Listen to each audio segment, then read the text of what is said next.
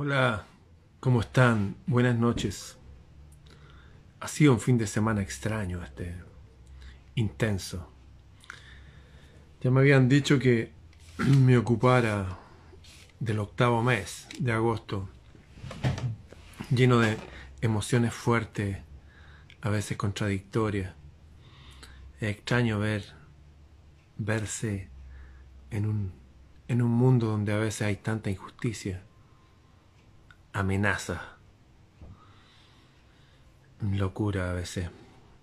Pero cuando uno deja que pase ese, ese tiempo de, del impacto frente a noticias o lo que sea, como alguien me aconsejaba por ahí, dejar que las cosas pasen, calmarse, caminar, respirar, y después opinar y hablar.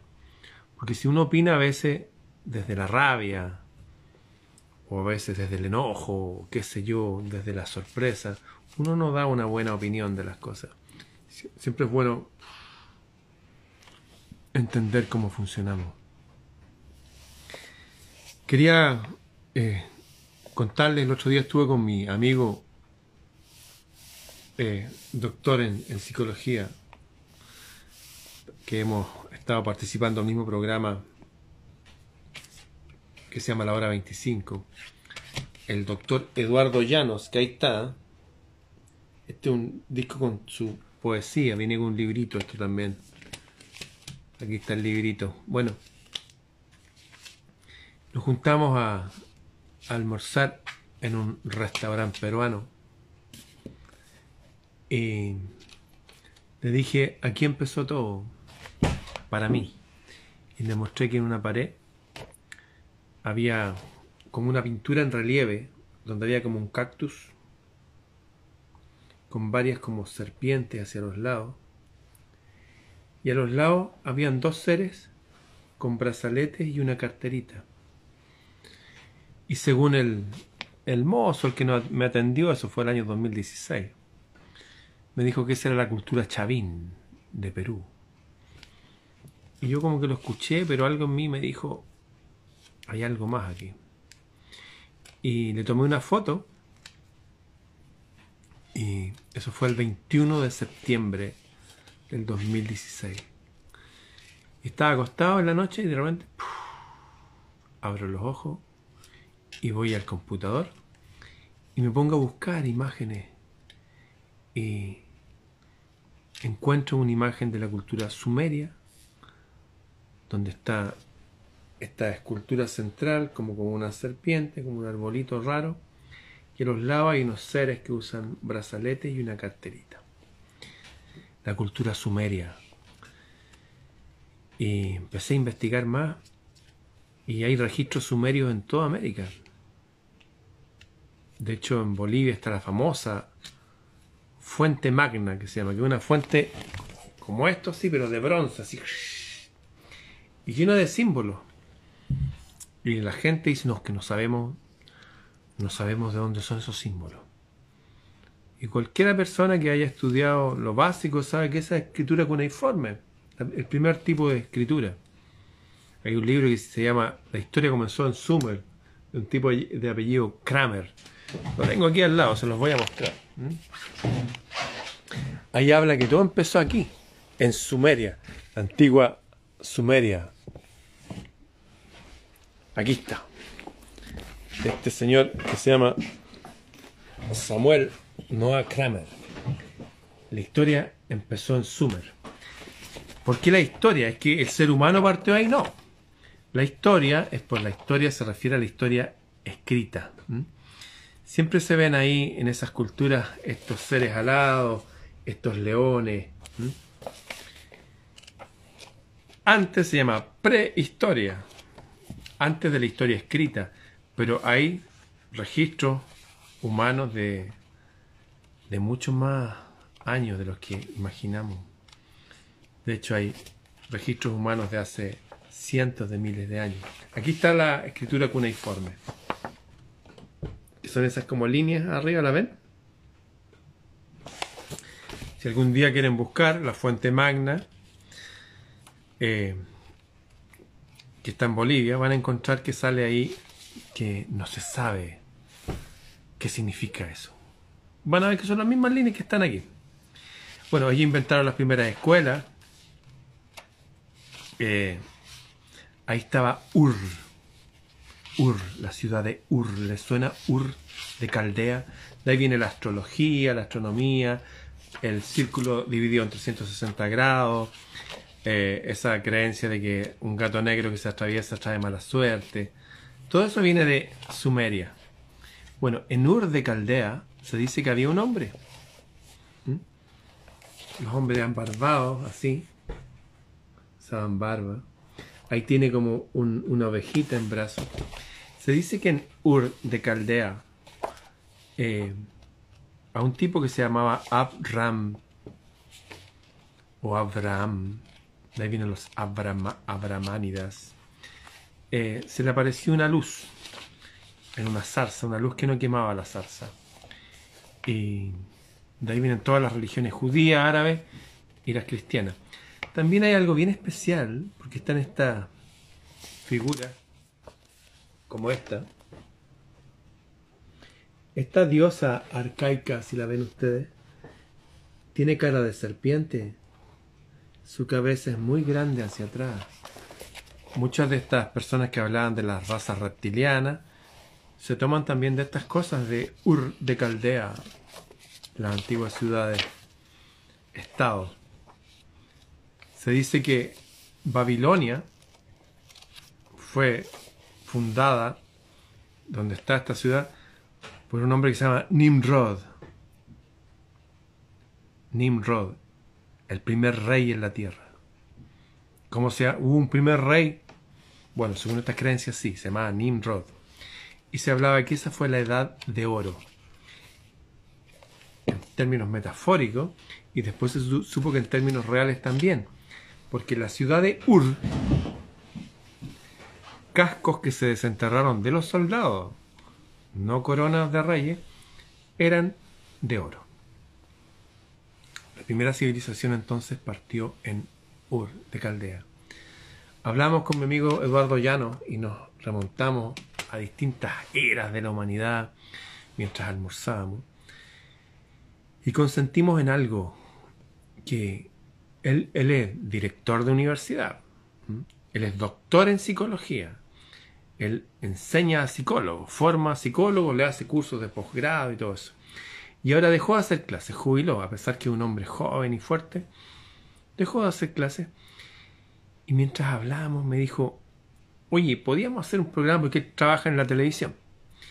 Me dijo, estoy pensando en que hagamos un programa juntos, juntarnos varios programas, hacer esto, ya, y ver qué temas podíamos hablar. Sí, le decía yo.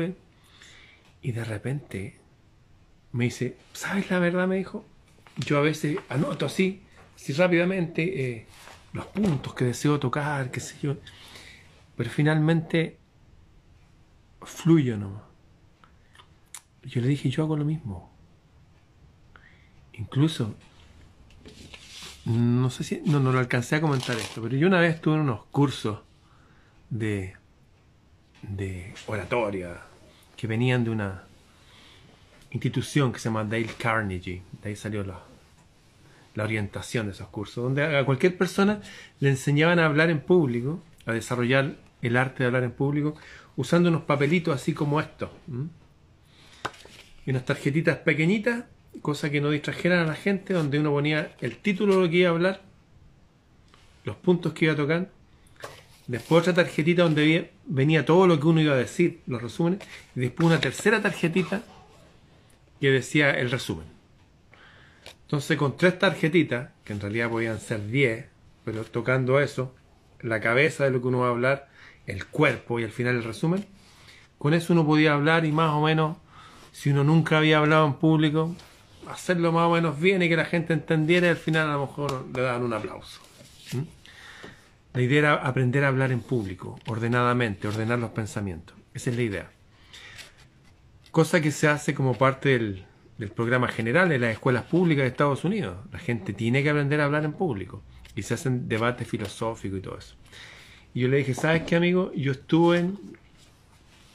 Pero desde que llegué a esa instrucción, la verdad es que agarré las tarjetitas y... Chao. Yo no voy a usar tarjetita.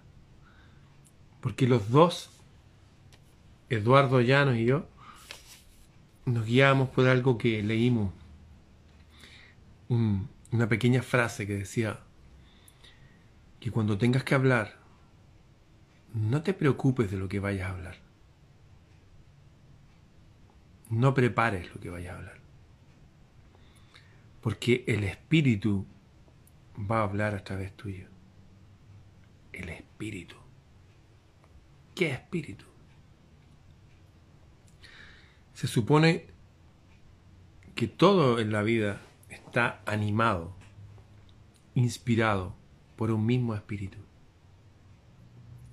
La misma inteligencia, por ejemplo, que hace, aquí estoy con el amigo Rubilara, está aquí al lado, la misma inteligencia que hizo estos seres, estos seres que siguen siendo extraños. Hay cosas extrañas con los animales, después se las puedo contar. La misma inteligencia que lo anima a él, anima a la flor, me anima a mí, anima las bandadas de pájaros. Y parece que esto va más allá y anima el movimiento de las estrellas. Y hay una inteligencia fluyendo. Y uno puede como simplemente estar en esa inteligencia. Ahí viene la palabra inspirarse, que significa estar llenos del Espíritu. Les recuerdo que todas las antiguas culturas, bueno, la sumeria, pero mucha gente después no, no, estaba alfabetizada. Las personas hablaban. Los profesores enseñaban de lo que tenían en su alma, los oradores de lo que manejaban su mente.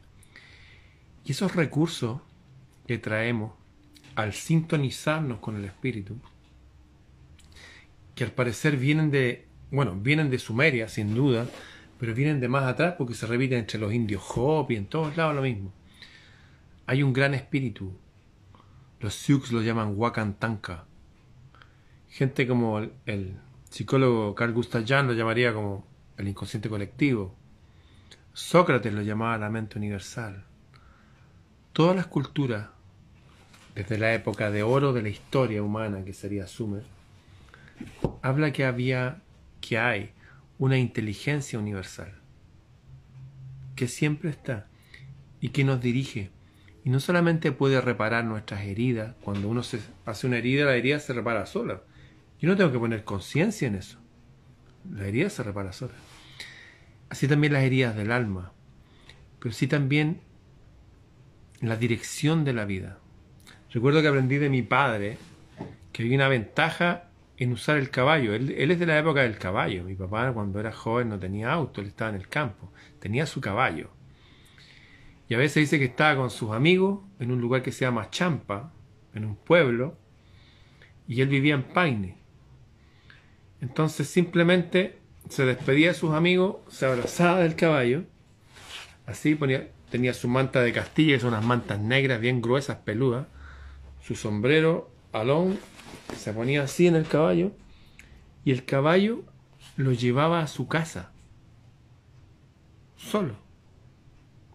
Y de repente se detenía y ya sabía que había llegado. Y se bajaba y se acostaba. Esa inteligencia existe. Está siempre ahí. Funciona en todas las culturas. Una inteligencia universal con la cual uno se sintoniza por ejemplo, una vez les conté que este es un mi lápiz. Si de repente se me pierde el lápiz y yo me pongo a decir, oye, ¿dónde está mi lápiz? ¿Dónde está?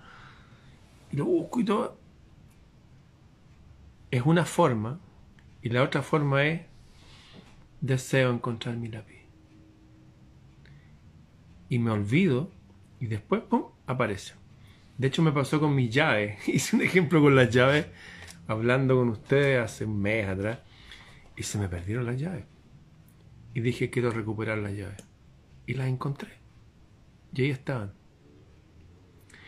Todos ustedes han experimentado esto. Supongamos que tenemos que irnos al aeropuerto a las 5 de la mañana. Y decidimos que a las cuatro y media de la mañana, nadie se levanta a las cuatro y media habitualmente, tenemos que levantarnos para tomar nuestras cosas e irnos. Y si uno pone el reloj despertador a las cuatro y media para despertarse esa hora, el 100% de ustedes seguramente se va a despertar unos segundos antes que suene el reloj. ¿Les ha pasado eso? ¿Les ha pasado? Eso se, la gente lo dice, ah, que el reloj biológico.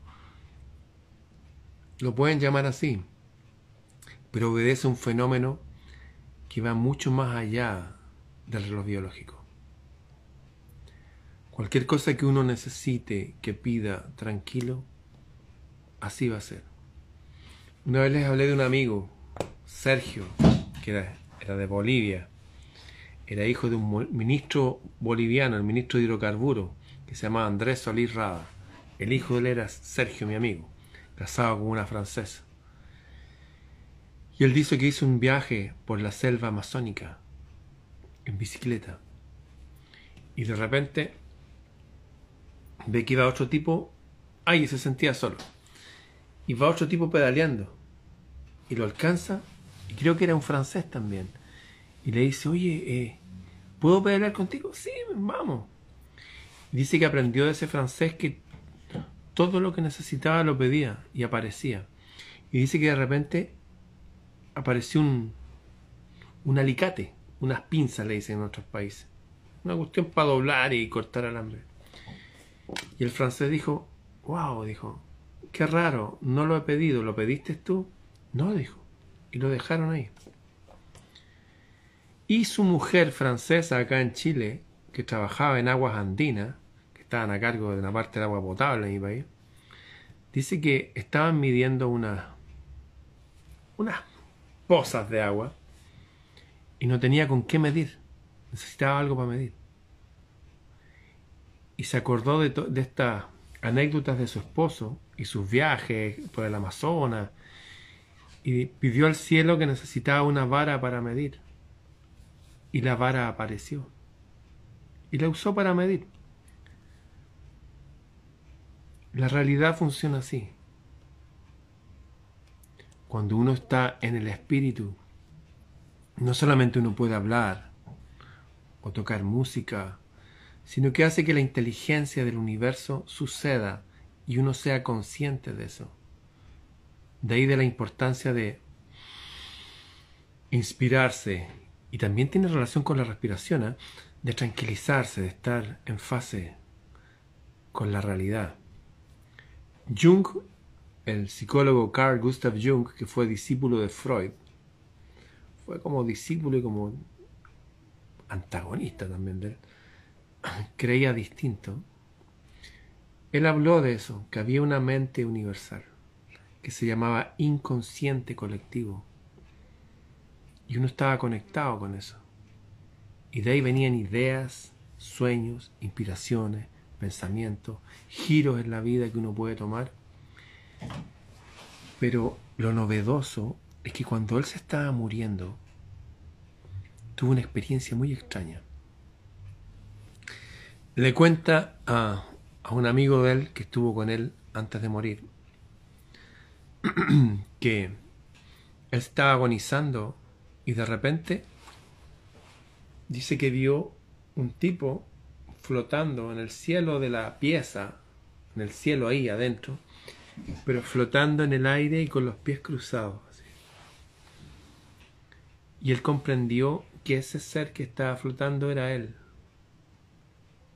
Él era eso. Y que de alguna forma estaba viviendo esta experiencia humana para aprender cosas. Pero estaba conectado con eso. Había una conexión con eso. Estaba aprendiendo de ahí para alimentar eso, que eso era él. No sé si me siguen en lo que digo. ¿Vieron la película Avatar? ¿Se acuerdan eso de los monos azules gigantes? que unos tipos se metían en una máquina y la conciencia viajaba y se ponían estos seres de otro mundo. Pero lo que pasó es que al vivir como ese ser azul gigante allá, en, ese planeta raro, la persona que estaba acá en la máquina se iba cambiando por, por dentro, sus emociones, sus experiencias. Lo que vivió allá lo afectaba en la vida de acá. Enriqueció su vida con esa experiencia como, como ser avatar. Bueno, esto es lo mismo, como que ese ser, ese es su ser verdadero, y se estaba proyectando en esta vida para aprender. Es como una persona que juega un juego, me imagino que puede pasar hasta con juegos de video, no sé, y que hay ciertas cosas que uno se las trae a este mundo. Bueno, lo que dijo Jung, que tuvo esta visión con este ser, dijo que no había una mente universal, no había un inconsciente colectivo, sino que había muchos, había muchísimos. Por ejemplo, está el inconsciente colectivo de la raza de la cual uno desciende, del pueblo del cual uno vive, del entorno en el cual uno se desenvuelve, pero también de las experiencias de nuestros ancestros nuestros ancestros idos.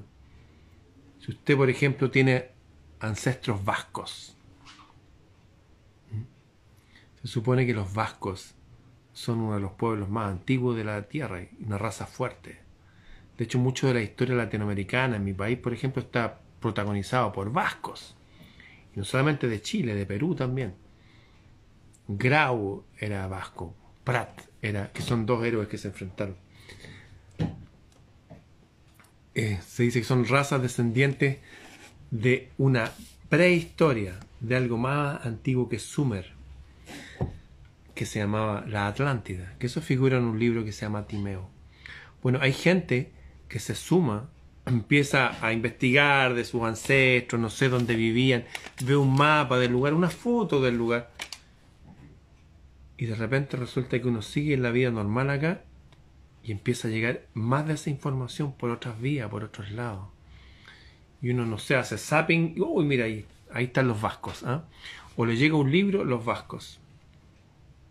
El otro día, hace cinco días atrás, estaba viendo un libro acerca de lenguaje antiguo germano, las runas le dicen, el lenguaje de los vikingos. Y está, y de repente, ¡pum! tengo el libro en mi mano que estaba buscando a través de internet, que lo vi en una conferencia, pero me llegó después de 12 horas. Se lo estaba buscando, lo bajé en PDF y después veo que lo tengo aquí en físico en mi mano. dije. O sea, uno se puede conectar con un nivel de vida que va más allá de la religión, de la creencia, es simplemente la estructura de la realidad, cómo funciona.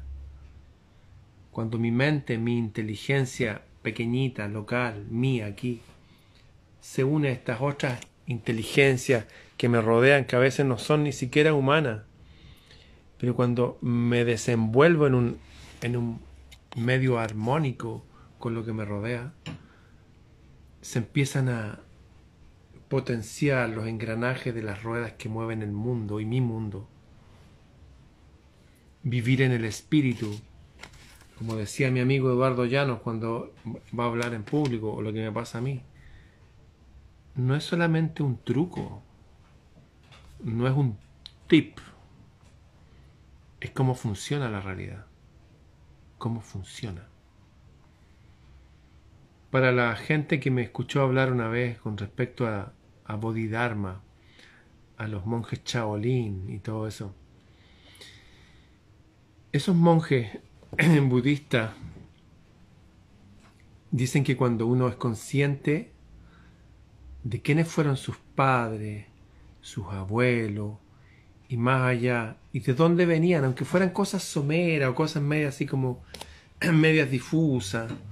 No sé, el otro día le hablaba a un amigo Godoy, yo le dije, Godoy viene de los godos, visigodos, los dioses sabios, ostrogodos, los dioses de las estrellas que eran tribus celtas germánicas del norte que venían más allá de la aurora boreal, dice la leyenda de Hiperbórea.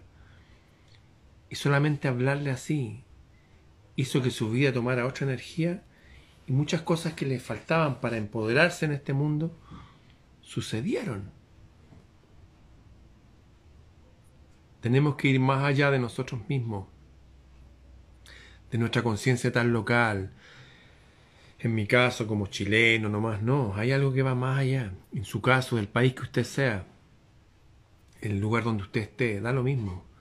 Estamos unidos a cosas más grandes y poderosas que nos potencian, más allá de una creencia religiosa, más allá de, un, de una vida espiritual o no. Es cómo funciona la realidad. Cuando uno empieza a ahondar las raíces de uno, el árbol de uno se hace más grande y más fuerte. Generalmente las personas que aprenden a manejarse mejor en la vida son más conscientes no solo de sí mismos, sino de su vida, de su historia personal, de la historia de sus ancestros, de la historia del mundo. Es necesario entonces como llevar la conciencia hasta más allá del presente, de personas que estamos aquí, que tenemos nuestro trabajo, nuestra pareja, nuestro gato, no sé. A veces tener conversaciones o instancias que nos lleven a pensar más allá. ¿Por qué usted es así como es? ¿Por qué tiene esos gustos? Recuerdo que una vez un amigo de mi padre, que se llamaba Héctor Escobar Ghost, el Tito Escobar, me dijo, te pareces tanto a tu abuelo, me dijo, eres igual a tu abuelo te ríes como él. Tiene su sentido del humor cuando hablas, me recuerda a él. Y yo me acuerdo que estuve leyendo y buscando en unas libretas de mi abuelo y unos libros que sé que él leía porque él tenía que ver algo con unos movimientos filosóficos que venían de Europa. empecé a leer, a leer. Y sí, me empecé a conectar con algo. Me empecé a conectar con el inconsciente colectivo de mi familia. Y a través de ella, de los lugares de donde ellas venían. Y empecé a investigar y todo eso, y me fue cambiando la vida. Y eso hizo que mis raíces, al ser más profundas, mi árbol fuera más fuerte. Y a pesar que han pasado cosas rarísimas en mi país y en el mundo, como que Igual han pasado varios años y aquí estamos más o menos firmes igual. Esa fortaleza que a veces uno tiene no es que uno la tenga. Uno simplemente bebe de la savia de los antiguos. Para los que son cristianos o pertenecieron a alguna iglesia, no sé si recuerdan cuando salía, este es Jesús de Nazaret, hijo de fulano, hijo de fulano, hijo de fulano, y salían un montón de generaciones para atrás. O sea, si a mí me llegó esa información, él también la tenía. Bueno, eso sucedía siempre. Y sucede en todos estos países como que son los, los que están más tranquilos en el mundo, que siempre están más estables, no sé, Suecia, la, democracia en Suecia, o Noruega, o Dinamarca. Y ustedes van a ver que, no sé, Nicholson, hijo de Nickel, o Swanson, hijo de Swan, que están recordando el primero de sus ancestros. Aunque no lo quieran, lo llevan en el lenguaje, lo llevan en su apellido, lo llevan en sus nombres. Los invito entonces a que empiecen a interesarse por, por saber más de ustedes mismos, de quiénes fueron sus padres y sus abuelos. Recuerdo que una vez estaba en un funeral y se acerca un, un antiguo amigo, y me dice, oye, eh, deberías meterte a Family Search. Dije, ¿qué es eso? Family Search, pues es un sitio, es de los mormones. Ah, sí, los mormones, los conozco. Sí, me dijo, ellos tienen una base en Internet porque llevan siglos escribiendo la información de todos nosotros. Van a los registros de la iglesia, porque antes la gente cuando nacía se inscribía en la iglesia. Dice ya, y empiezan toda esa información, la pasaban a microficha y ahora está en un computador. Y dice, yo me inscribí y ahora sé quiénes fueron mis tatarabuelos, qué sé yo.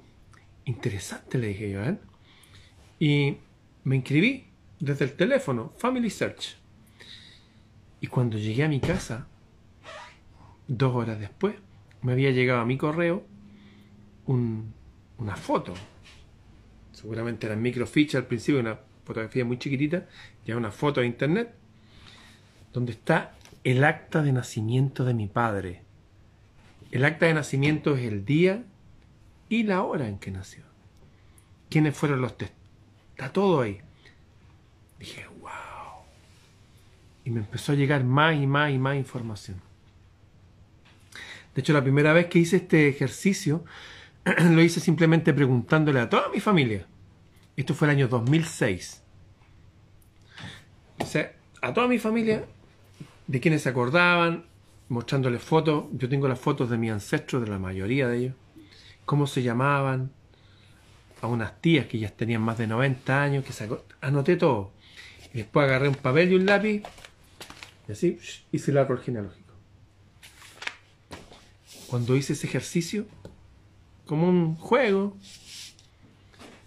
estoy muy consciente que me cambió la vida. De hecho, tengo un sueño poderoso. Soñé con, igual que esta película Juego de Tronos, soñé con un huevo de dragón y que de adentro salía una pequeña dragona, que después la conocí en la vida real. Es una historia más larga, después la puedo contar. Empecé a ver y dije, wow. Y el nivel de sincronía se fue acelerando, acelerando, acelerando.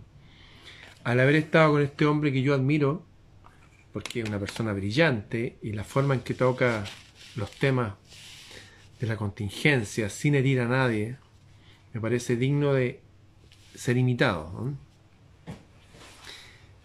Él tenía conciencia de que hay algo que nos guía a todos. Yo soy consciente de lo mismo. Y todos los antiguos eran conscientes de lo mismo. ¿Quiénes fueron nuestros padres? Nuestros abuelos. Hay gente que tiene problemas con sus padres, se llevaron mal.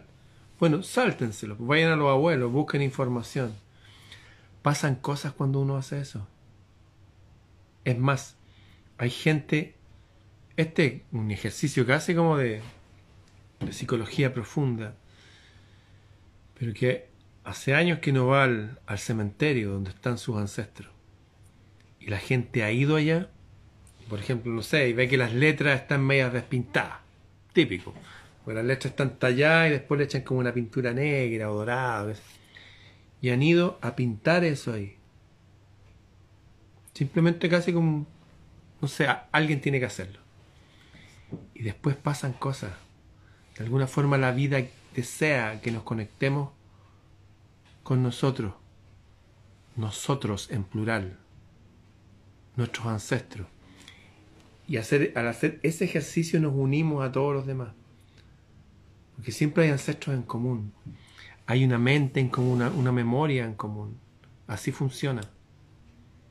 Volver a honrar a los ancestros. Honrar a padre y madre es más allá que el papá y la mamá. Es honrar a los ancestros. Ya sea, como lo que acabo de decir, es una idea.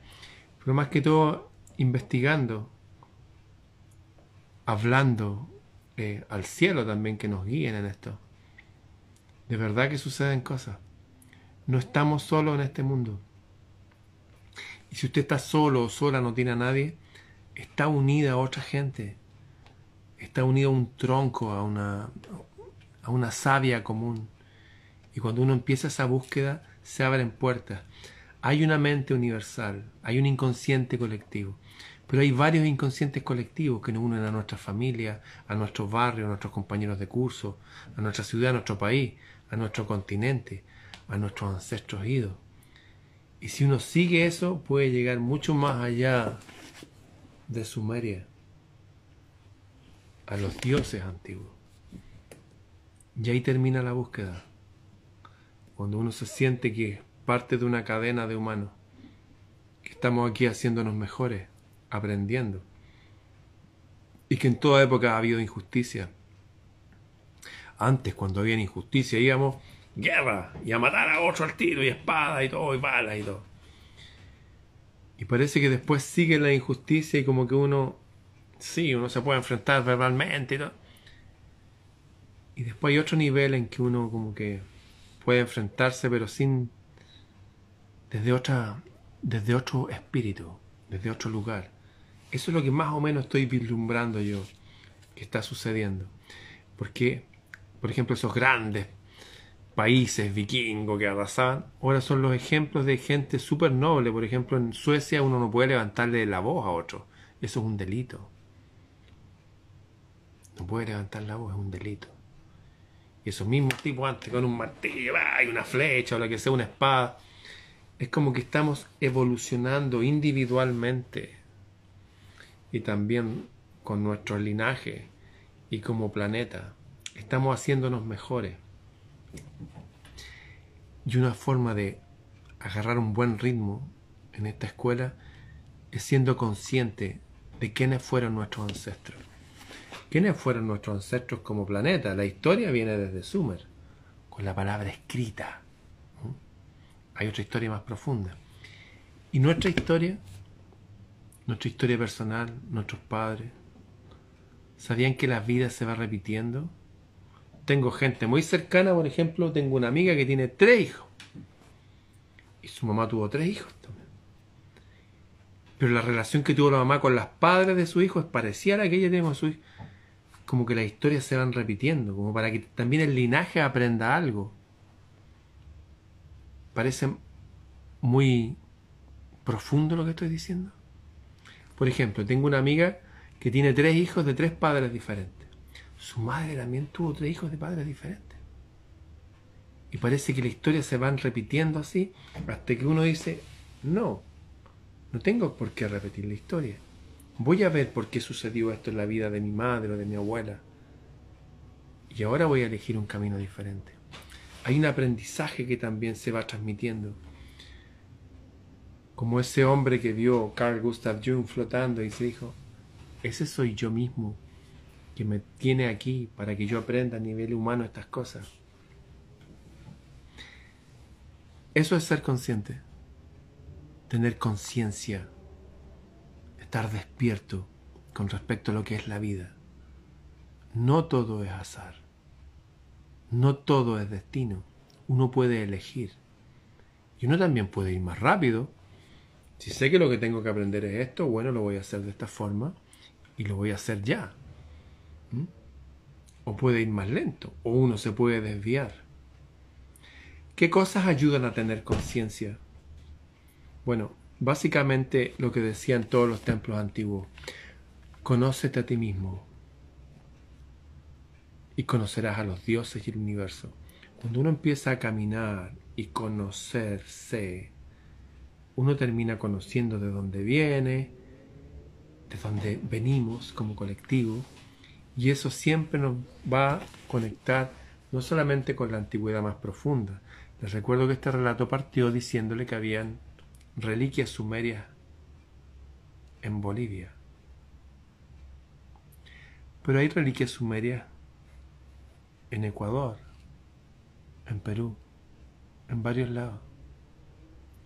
Y un poco más allá en Colombia hay un lugar que se llama San Agustín, donde convergen tres ríos. Y hay como 100 estatuas de dioses de la India, del dios Shiva, para ser exacto, el dios de los yogis. pero ¿cómo? ¿Por qué no hablan de esto? Y ahí se hablaba que el dios Maya, que tenía una nave voladora, venía hasta ahí. Maya, ¿Les suena maya en Centroamérica? Sí, maya.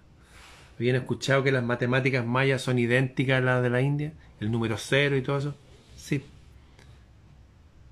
Cuando uno empieza a ver el velo un poquitito más allá, uno dice, wow, vivir en mi país es una cosa, pero la verdad es que en este mismo mundo que estoy viviendo exactamente esto, han estado ya todas estas culturas los sumerios, los mayas tienen que ver con los hindúes, pero también habían sumerios ahí.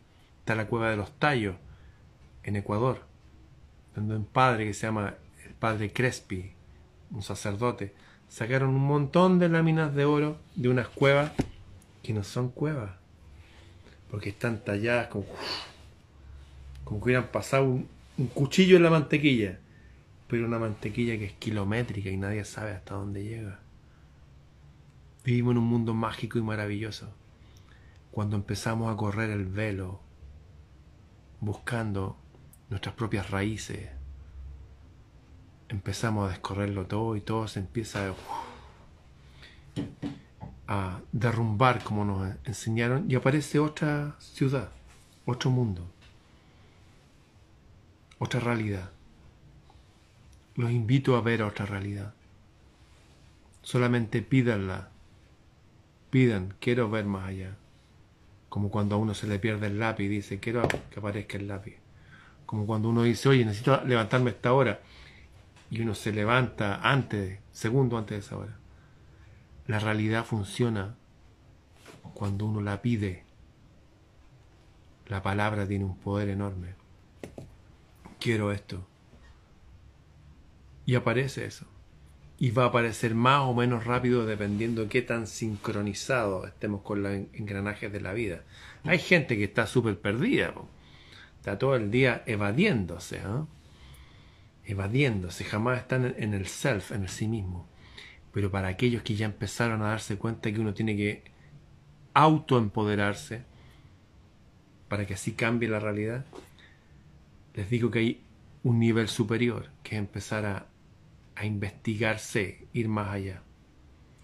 Eso, queridos amigos y amigas, cuando hablen con el cielo también pueden pedir eso.